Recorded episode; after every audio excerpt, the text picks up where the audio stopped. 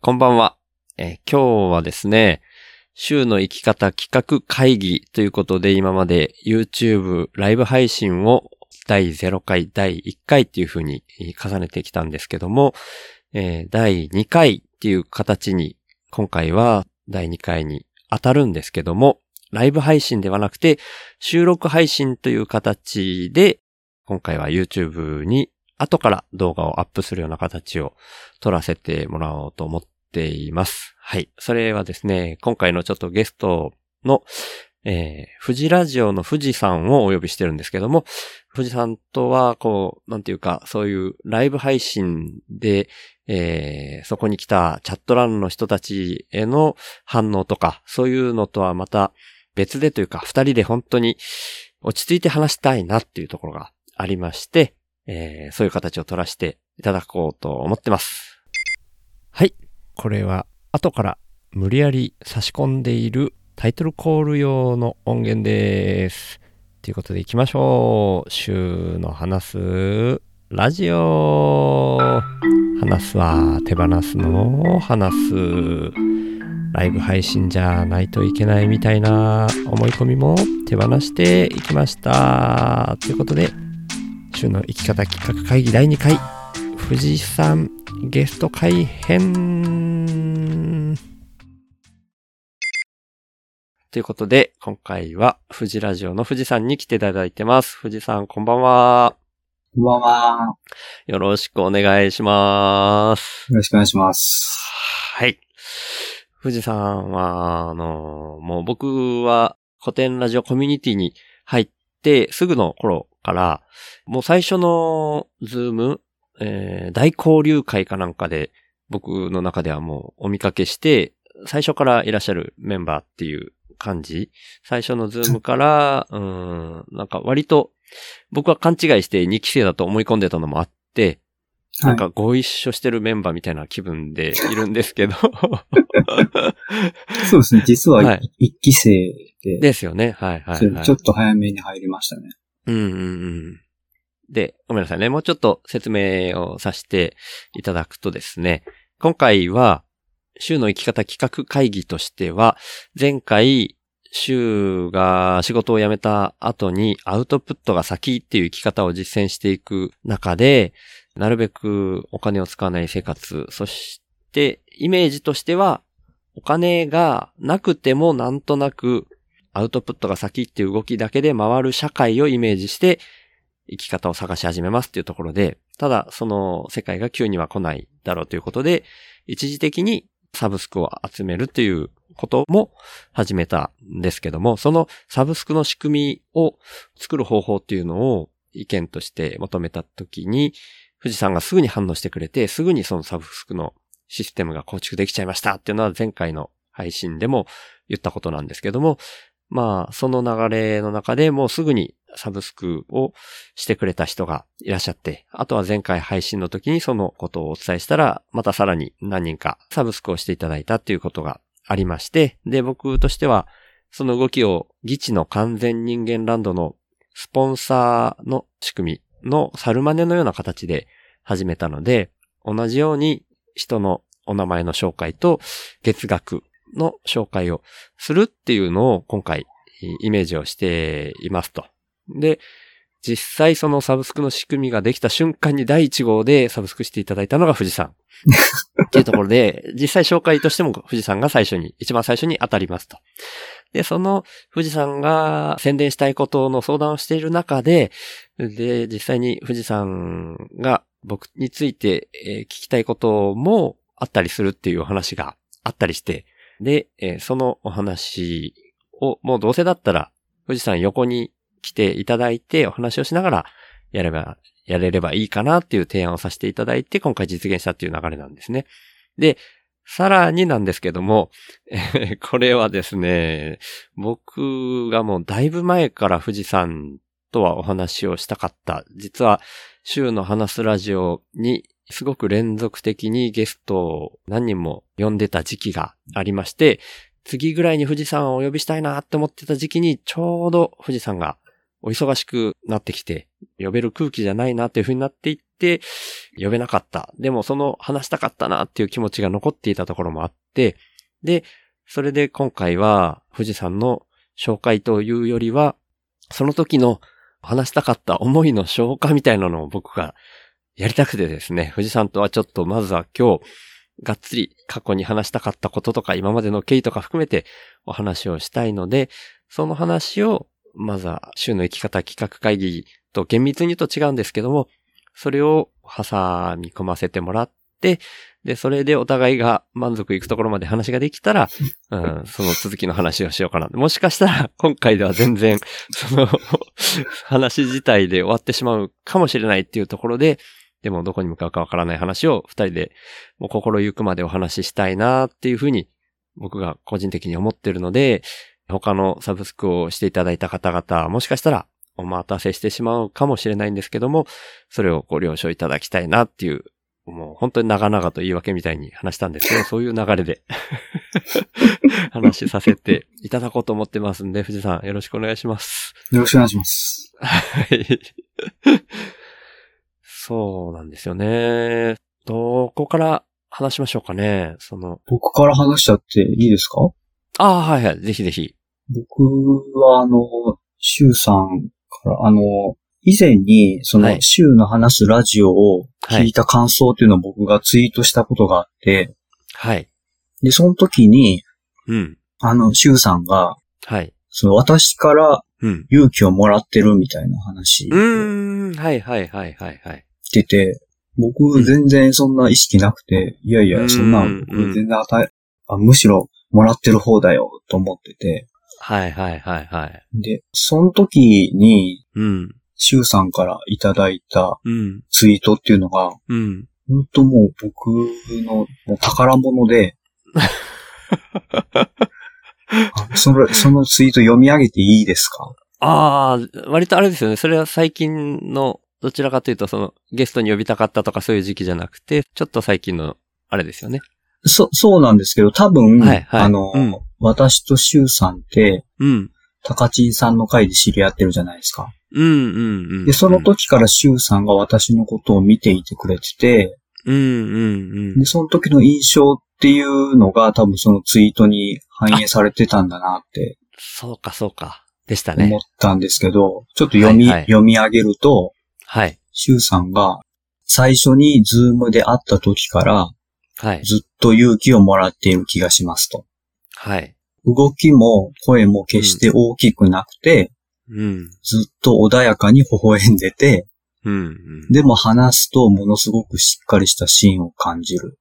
うんうん。で、工学心の強さと、うん。独自の視点での問いの投げかけ。うんうん。今回感想くれたみたいな、うん。ずっと見守ってくれてる感にどれだけ助けられることかっていううんうんうん。ツイートいただいて、はいはい。めちゃくちゃ嬉しかったです。あ、本当ですか。いやー、よかったです。でも本当に、そうなんですよ。最初に、さっきも言ったように、僕が同期じゃないかって勘違いしてた、最初のズームの時から、そういう感覚があるはあるんですね。あなんか、なんでしたかね。多分大交流会だったと思うんですけど、一期生っていう風に富士山おっしゃってたんですけど、その時に、なんか自己紹介みたいな感じで、はい。なんか富士山がどこにいて何をしてますみたいな話されてたんですね。あはい。ちょっとそこの 何を言われてたか正確には覚えてないんですけど。僕も全然覚えてないです。でもなんかとにかくそこにいた、それはブレイクアウトルームだったのかなまだあ、その時ブレイクアウト、僕は認識できてなかったかもしれないんですけど、ズーム自体あまり使ったことがなくて、はいもう古典ラジオコミュニティにか入ってきて初めてズームも使ったぐらいな時期だったもんで、はいでも確か僕の記憶ではイタミンとかが一緒に部屋にいたような気がしないでもない。あら、違うかな違ったかもしれないなうん。ごめんなさいね。違ったらごめんなさい。でいも、とにかくなんかこう、富士山がすごく、これはちょっと表現として語弊があるかもしれないんですけど、なんか誇らしげに自分のこう、穏やかに微笑みながら、自分がこういうことやってますっていうのを、すごく堂々とお話しされてたイメージだったんですよ、僕の中で。で、なんか僕も古典ラジオコミュニティに入ってきたはいいけど、僕の自分の印象としてはものすごく変わり者としてみんなの前に現れるみたいな気分でいたんですね。あ、そうなんですね。はい。僕はもうその、ゾウさんがやってるクソラジオに便乗するような感じで、その、ズームでも最初に言ったのが僕、ノグソの話を自分でしてたんで、 あはい。そういうぶちかますしかないなみたいな感覚で 現れてたんですよ。あ、そうなんで、だその中で、うん、すごくこう、高青年みたいなイメージ、藤さんが。ええだいぶじゃあ、僕、あの、シュウさんのこと騙せたんですね。 いやいやいや、あんまりなんか変わってないですよ。あんまりちょっと、まあちょっとは違うけど、はい。うん。でもその時はそんなイメージで見ていて、だからなんかこう、同期なのかなっていうふうに勝手に思い込んでしまって、っていうのがあって、あとはちょっとこれ聞いてくださってる方々への説明みたいな形になりますけど、さっき藤さんおっしゃってくれたみたいに、タカチンとの会というか、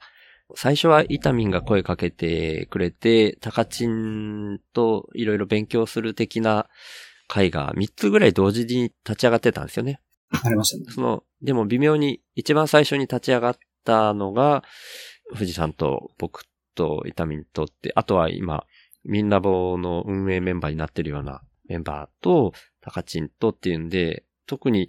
目的があるわけじゃなく、いろんな、その中でワークショップ的なことをやって、才能に関わることやりましょうみたいなので最初やったんですよね。で、2回目からが、誰か一人をみんなで深掘りするっていうのを試しにやりましょうってんで、僕が一番最初の被験者というか、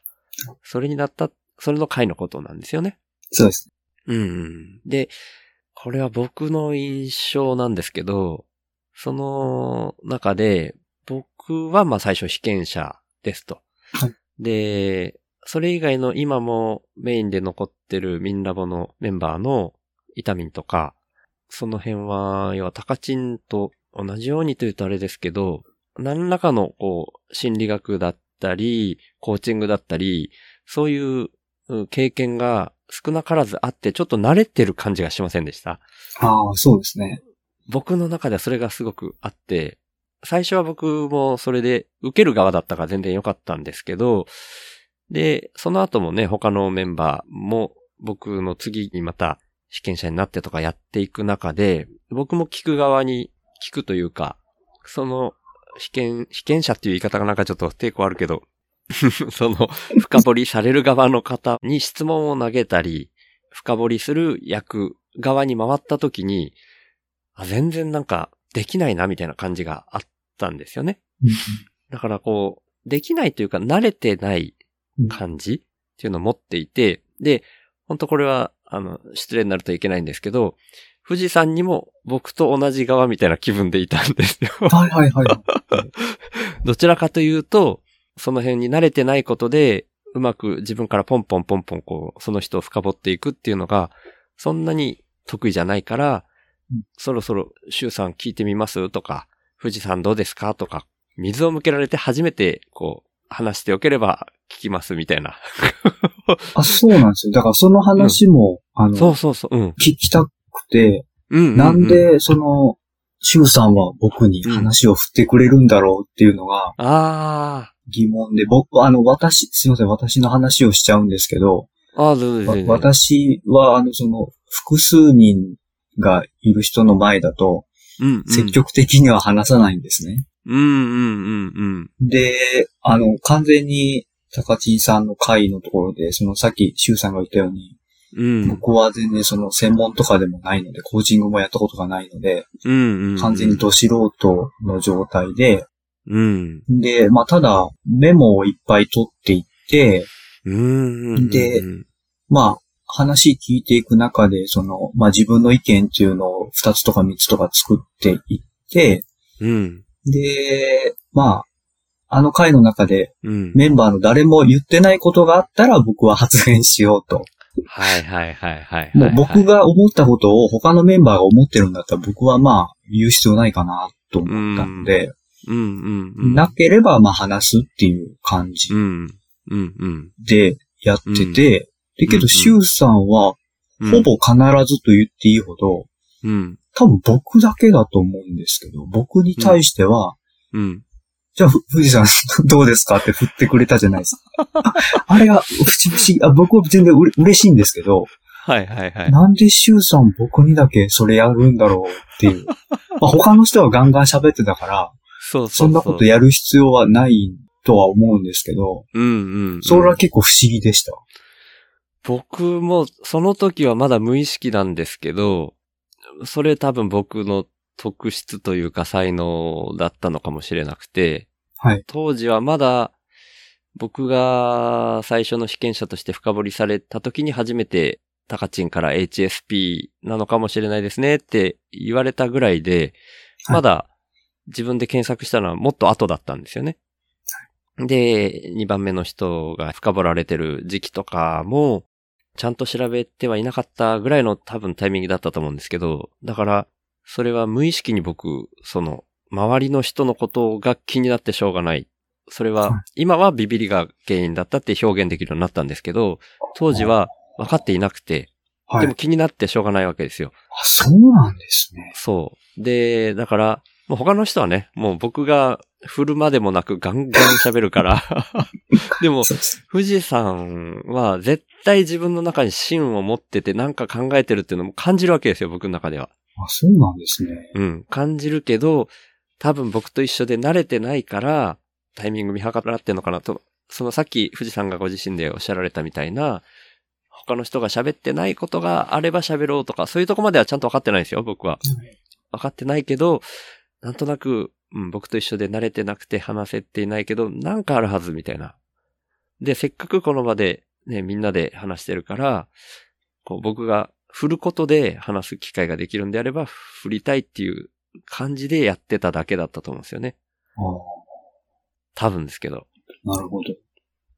うんい。や、だからなんかあの、本当に今年の1月とか2月とかの今話をしてるんですけど、うんうん。その、初めはだからその、話の流れについていくのが本当に大変というか、うんうん。ものすごい速いテンポで展開していくじゃないですか。うんうんうんうん。でしたね。うん。だから、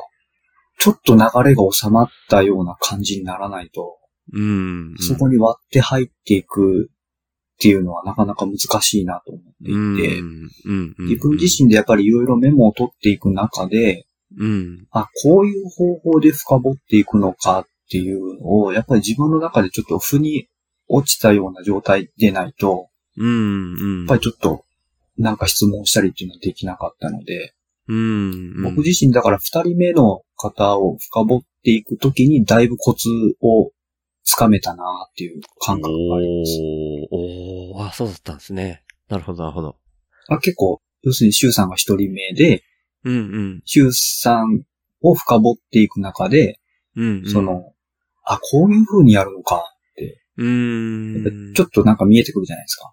僕、未だにね、感覚でやってるから、ちゃんと分あかってないです。 はいで、だから二人目の時に、あ、周さんの時こうだったから、あうんうんそういう視点でやればいいのかな、みたいなうん、うん。感じでやって、結構いろいろ質問ができるようになったっていう感じですね。うーん、うん、うんうん。なるほど、なるほど。でも、実践の中でちょっと慣れていったっていううん。感じですね。うーんうんでもその頃から僕はそのさっきのツイートで僕が表現したみたいな、富士山が聞いている時の表情はもう真剣そのものなわけですよあ。で、喋る瞬間になったら、この、急にすごい笑顔になるんですね。へえ、あ、そうなんですね。これは、うん、僕が見てる富士山の最大の魅力みたいなのがそこに僕の中ではあるんですけど、へえ、あ完全に無意識ですね。本当ですか。喋る時に笑顔になろうなんて全然思ってないです。ああ、本当ですか。もう急にほろってこう崩れるみたいに表情が、すごい笑顔になって、うん、人に安心感を与える表情になるんですよね。あ与えるというか、僕が感じる。僕は少なくとも感じるんですけど、嬉しいです。ああ、いやいや。で、その、うん、魅力の話と、その真剣に聞いてる時に頭の中でどういうことが巡っているのかなっていう質問でも感じるんですけど、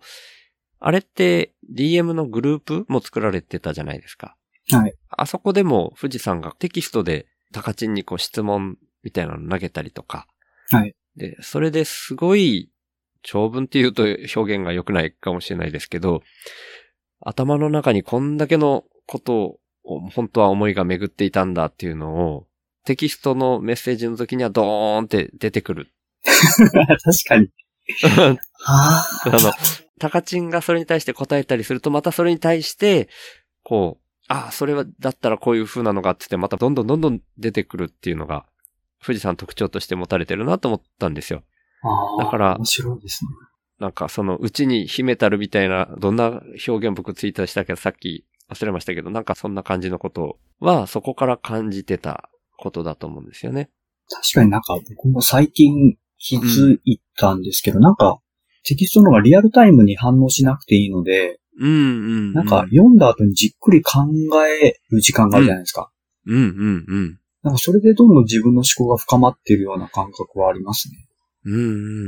ん。だから僕が一回テキストで投げたら、まあ他の方とか、高知さんがまたポンと返してくれるじゃないですか。うん、で、それをもうまた真剣に読んで、うんうんうで、ん。自分の中でまた思考を組み立ててってやると、うんどんどんどんどん深くなっていくっ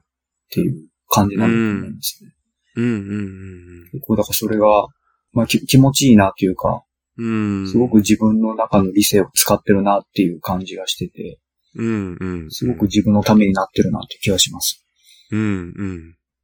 僕もなんか、富士山ほど深く考えられるっていう意味ではなくて、すごく似てるところがあって、それってこう、リアルタイムでポンポンって返せる感じのとはまた別で、時間を置いて自分の中で咀嚼して醸成されて出てくるみたいな、それで初めて書けるみたいな感じですよね。そんな感じなんだと思いますね。だから、あの、うんうん。僕はまあ仕事で電気関係のエンジニアとか研究とかやってるんですけど、うんうん。自分の専門の話だと、うん。その、まあ、テキストじゃなくて、口頭でポンポンポンと何か言われて、うん。で、まあなんか相談された時に即座に返せるんですよね。ああ、はいはいいい。それは多分10年以上この分野でうん自分がやってきてるので、うんうん。その、ちょっとなんか言われて、その、なんか専門用語がポンと来た時に自分の中でイメージがすぐ湧くんですけど、うん。その才能ですとか、うんうん。その人文学の歴史とか哲学とかってう、ん。うん。完全にもう畑違いなので、うんうんうん。やっぱり、その、口頭でポーンと言われた時に、うん。理解するのにすごく時間がかかる、もしくは、やっぱり全然理解できてないんだと思うんですよね。うんうんうんそうとすると、テキストだとやっぱり、自分のペースで読めるし理解できるんで、うん。うんうん。それで何回も何回も分かんなかったらもう一回読めばいいですし、うん。それで、その経験不足を補って、うん。で、自分の理性使って、それを研ぎ澄ませて、うん。自分の中で組み立ててテキストにしていくっていう感じなんだと思いますね。うんうんうんうんうんう。ん。なるほど、なるほど。僕はそのテキストは最近はもうあんまりやらなくなってるんですけど、はい前はその Facebook とかでメインで発信してた時期っていうのは、本当にそういうところがあって、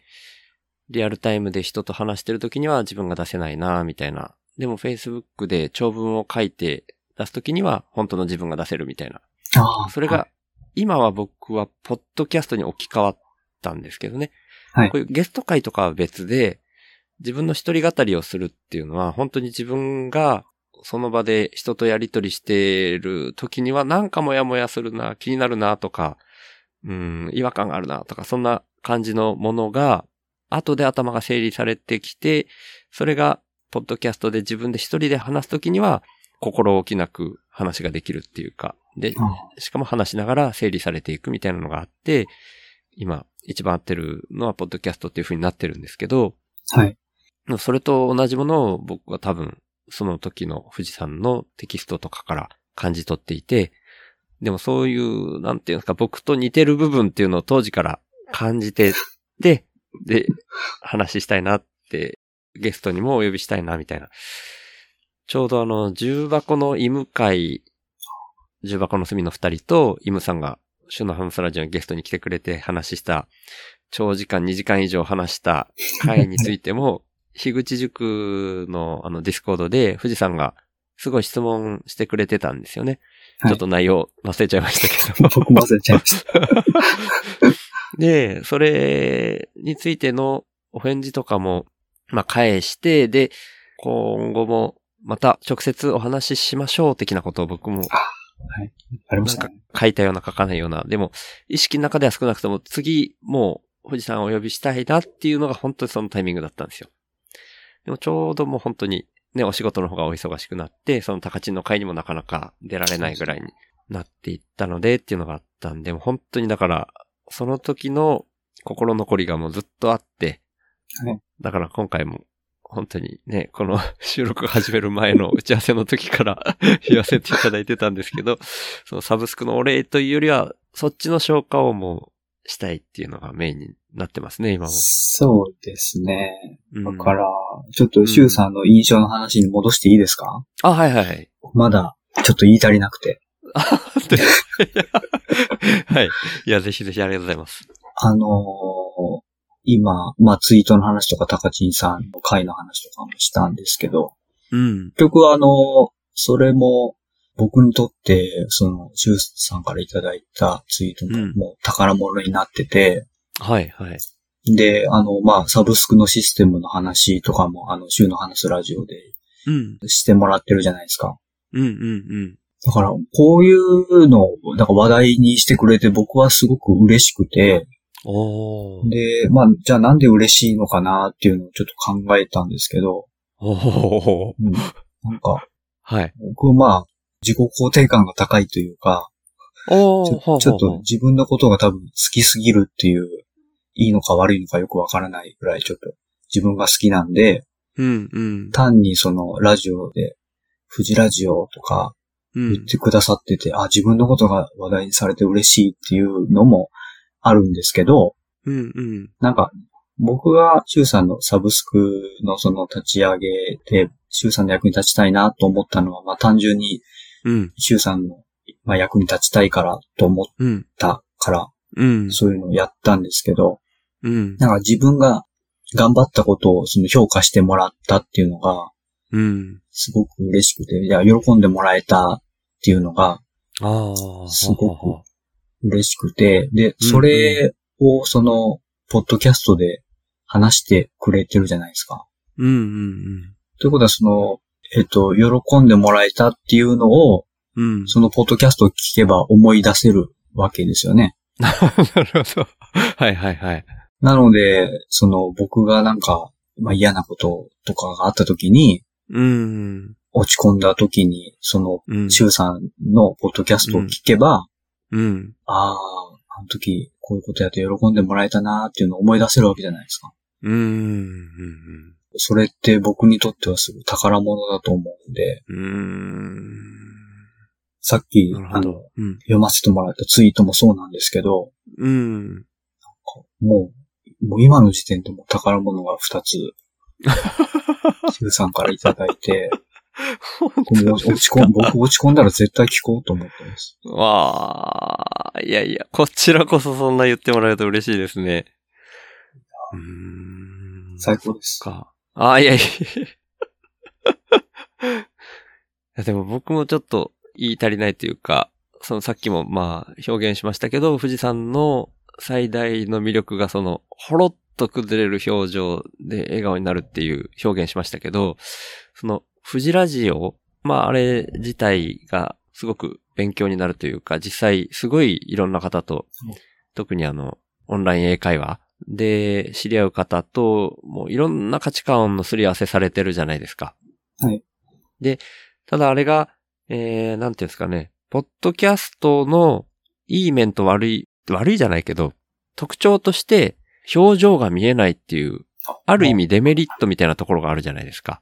ああ、はい。僕は全然デメリットだと思ってませんでした。ああ、いやい や、デメリット、だからそれは捉え方によるんですけどね。はい、はい。うんうん。その話す本人が緊張しなくていいとかいう、そういう意味ではメリットにもなり得るし、はい見る側がその人がどんな空気で言ってるかっていうのが、まあ声で伝わる場合と伝わりづらい場合とあると思っていて、ああ、はい。これは勝手な僕の印象ですよ。あ、いやいや、面白いです。で、僕の中では富士山のその、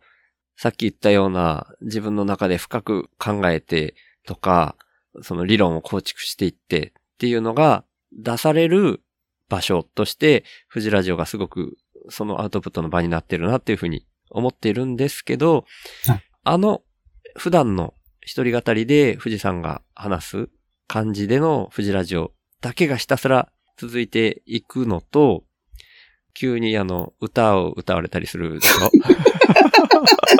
ょ これももう忘れてる方とかもいるかもしれないですけど、 ああいうのがパッと出てきたり、今もね、画面上ではめちゃくちゃ富士山のいい笑顔で今笑われてるとことかがあって、で、その歌とかはなんかこう、なんていうんでしょう、音声だけで聞いてる人は、なんか急に、えみたいなのが始まったみたいにまあそうですね。いやいや、おもし、面白いと思うんですよ。面白い意外性みたいなのがポンと飛び込んできたみたいな感じだと思うんですけど、僕、この間の、昌磨さんゲスト会。はいあれを聞いて、ああ、これがやっぱ富士山の魅力だよなと思ったんですね。あ、そうなんですか。うん。まあでもこれはどうなんでしょうね。僕は直接、ズーム上で表情を見たりしてるからっていうのも大きいとは思うんですけど、はい。いや、でも、しょうまさんと二人で、こう、笑い合ってる瞬間が、随所にこう、挟み込まれるわけですよ。はい。二人がそれぞれ、深いことを考えたことを、話をしてるときにはもちろん、それぞれが一人語りをしてるときと同じように、真面目に話をされてるんですけど、はいその合間合間に、お互いが笑い合う瞬間があってはい、それで、すごく、こう、富士山の魅力みたいなのが伝わる瞬間があるって思うんですよね。なんで、僕、なんていうんですかね、それが富士山のまだ伸びしろだと勝手に思ってるんですよ。ええなんか富士ラジオのあの勉強になる要素っていうのを富士ラジオが流れてきた時に心の準備をして、よし、インプットするぞって思って聞くと、すごく役に立つというか、うん入っていきやすいと思うんですよね。はいでもこう、ポッドキャストってなんかいろんな人の連続してこう、聞いたりするじゃないですか。はいその日に更新されたものを自動的に順番に流れるようにしていて聞いたりとか。はいで、そういう流れの中でいくと、油断してる人とかが、富士山が喋るテンションとかに追いつくのにちょっと時間がかかったりとか。うんうんで、僕はこう勝手にラジオの構成みたいなのっていうのはそういう風にしな意図があって作られてると思ってるんですよ。あー最初の何分間かは雑談みたいなのから入るのがすごく多いと思っていうんそうてで、すね。うん。今日の雑談みたいな。それって、その人が、その空気に合わせるまでの助走みたいなのを用意してあげるみたいなとこだと思ってるんですよね。なんで、その、ええ 何ですか何ですかいや、ずなんか、女装とかないなと思って、藤ラジオ。ああ、いや、そう、そうなんですよ。だからそこが、富士山の、なんかこう、ほろっと崩れる表情の笑顔の柔らかい部分が最初にあるといいのかなって僕は勝手にイメージしてたりして、だからでも一人語りのそうすごい難しいところだとは思うんですけどね。だから、しょうまさんゲスト会みたいな、ああいう人がね、二人で掛け合いしてたりするとやりやすいんですけど、そうですだねから、うん、僕自身も全然できてないんですよ。今言ってることは全然できてないんですけど、一応意識だけはしてるぐらいな感じかな。でも、人のことだとやっぱ見えるんですよね、僕も。ああ。自分のことだと分かりづらいんですけど、富士山の魅力がもっと引き出されるにはみたいな感覚で考えると、そういう発想が出てくるっていうか、あの、昌磨さんゲスト会の時で、音声に乗った、その普段の富士山の笑顔の瞬間、はいそういう安心感から、こう、助走みたいにして入っていったら、すごく伝わりやすいだろうな、みたいな感じがあるんですよ。確かに、その、藤ラジオうん。だけだとっていうか、あうんの感じの構成だと、その、うん。あまり僕自身のパーソナリティな部分ってそんなにうん、うん。出してないので、そうなんそうかそのそ内容が役に立たないとダメだろうみたいな、なんか勝手な縛りがあって、う。うん、うん。だからうんちょっとでも役に立つことを皆さん、うんその聞いてもらいたいっていう意識が先行しすぎてて、うんうんうん。そういう人間味が出るところですね。うんうんうん。そういうところがあんまりなくて、うん。ただ単にもう内容にもういきなり直球投げてるっていうう感じ。ん。で、あの、初めてそのうん。うん。対談っていうのを、しょうまさんゲストで初めてやらせてもらったんですけど、うん。うん。なんか、僕もうすごい緊張してて、ああ、そうだったんですね。それだからもう本当にしょうまさんがすごくいっぱいお話ししてくださったんで、うん。うだからん。本当に助けられたというか、だから、しょうまさんが話してる間に、うん。僕どどういう話をすればいいかな。だから、テーマ自体がやっぱり深いので、うん。う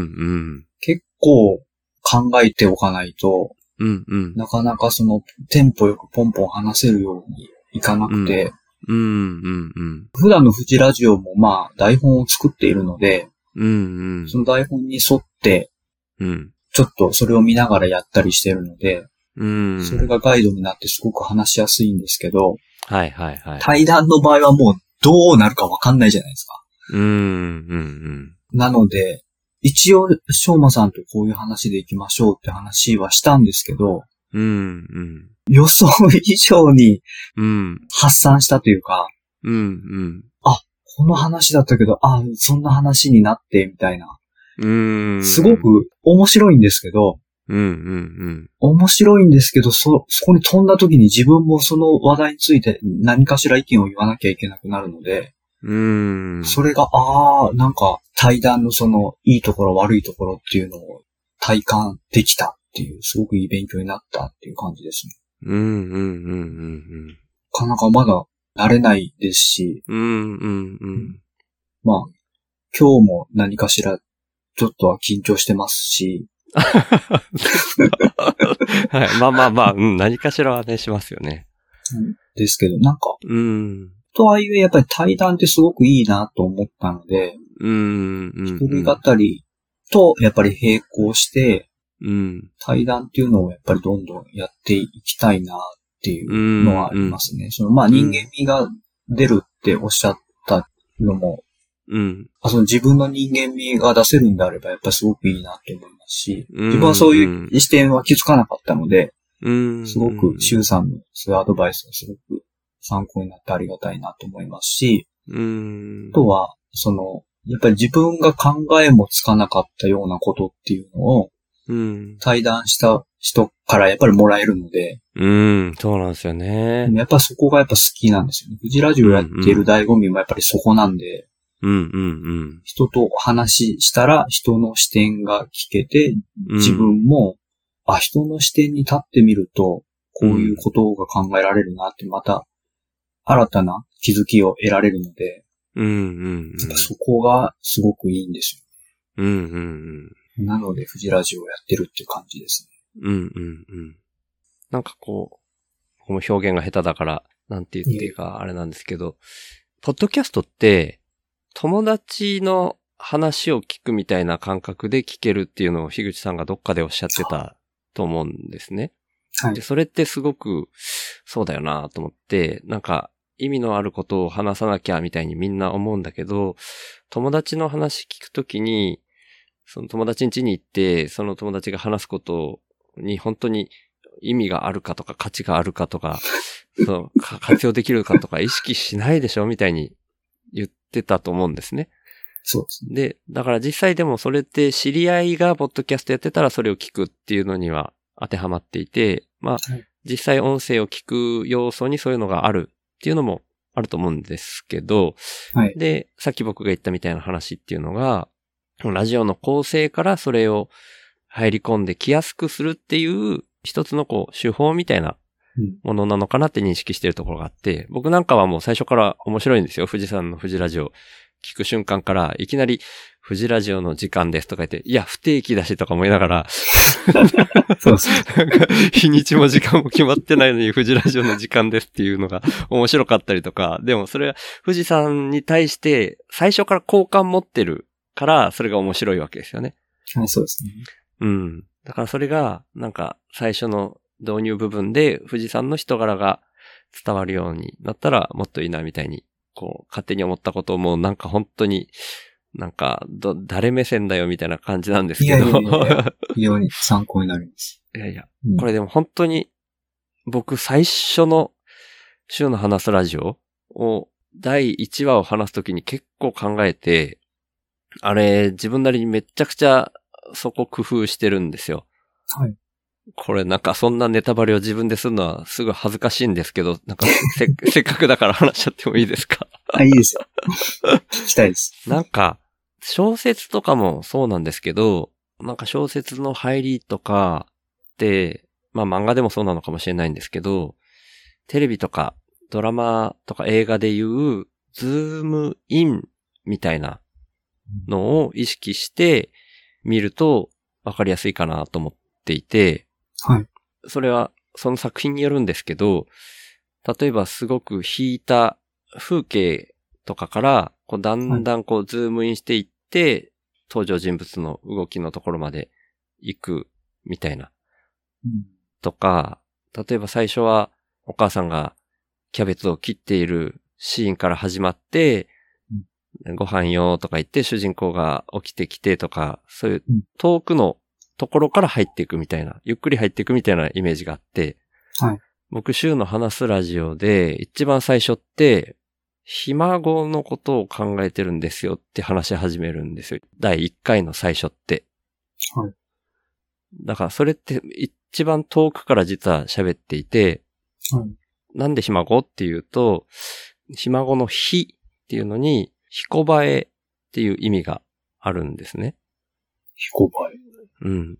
で、そのひこばえっていうのが、木の切り株から、また、なんかこう木の芽みたいなのが生えてきて、はいそこから木を再生しようとするみたいなのを、その芽のことをひこばえって言うんですよ。へえ。で、なんでそのひこばえの話してるかっていうと、はい今そういう切り株が生えてそうな山の中に今実はいるんですよっていう、なんか全然関係なさそうなところなんですけど、情景の説明の話から入って、はい実は今自分はここにいますっつって、うん、そういう説明に使うみたいなのを最初にイメージして、だから、すごい遠くからカメラがズームインしていって、はいここで僕が話してます。今の山の中にいますっていうのがわかるような感じって、ゆっくりゆっくり興味持ってもらうって言ったらあれですけど、ああ。うんうん。だから、いきなり話したいことを話し始めても全然いいんですけど、はいメインとしては、僕はあの、古典ラジオコミュニティに入って、ポッドキャスト始めて、で、自己紹介をしようと思ったけど、長くなっちゃうから、このポッドキャストの1回目が自己紹介なんですよっていうのを、本当は話したいだけなんですけど、はい。最初、ひ孫のことをね、考えてたんですよっていう始まり方をうん。してるとか、ああ。そういう、 な、なんていうんですかね、なんか、なんか全然うまく言えなかったですね、今。いや、僕自身が全然、その、ポッドキャストを作るときに全然、そういうとこ意識してないんで、あなあ、んかそうなんですね。参考になるなあというか、うん、そのどういいう風にして多分その、聞いてる人うに、ん、うん聞いてる人の多分、気持ちっていうのは、うん、その、なんて言うんでしょう、いきなりその内内容から入ると、うん、全力疾走みたいな形で追いつくのが大変なので、うん、はじめはその、まあ、ちょっとジョギングくらいのスピードでうん、入ってって、徐々に鳴らしてうん。っていう、まあ、気象転結って表現した方がいいのかもしれないんですけど、うん、うん、うん。そういうふうに構成を考えた方が、そのうん聞いてる人にとっては、うん。その、まあ、親しみやすいというんですか、うん。聞きやすいというような多分話をされてるんだろうな、というふうにうん、うん。理なん解しかました。こ う。いやいや、これは本当に、 僕が勝手に考えて、それが良かろうと思って、そういうのをやりましたっていうだけの話なもんで、ちょっと全然、しかもうまく言えなかったもんで、何のこっちゃなかったと思うんです けど。まあ、要は、一見関係なさそうな、でも本当は繋がってる枝葉のところぐらいから話した方が気楽に聞き始めるかな、みたいな話をしたかったわけですよね。なるほど。うん。なんか本当にその人が興味持つかどうかはわかんない状態で、これを聞いてくださいって出すと、なんかリアルで話してる時も、いや、それ聞いてませんけどって心の中で思ったりしません 僕じゃあ文文脈がわかんないからってことですよね。うん、あ、いや、うん、まあ文脈もそうなんですけど、こっちが質問してないのに、こう、話し始める人ってちょこちょこいいあーたりしないですかだからそう、はいそういうのと近い印象をなるべく受けないようにって思って、ラジオとかもそういう作りで、最初はそういう雑談から入るっていうのは、そういうところなのかなって勝手に思ってるみたいな。いや、ちょっとごめんなさい。話だいぶそれましたね。藤さんとの話をしたかったっていう話をメインに据えたかったんです けど。あ、いえいえ。うん。でもなんかそうだったんですよね。しょうまさんのゲスト会で。次回へ続く。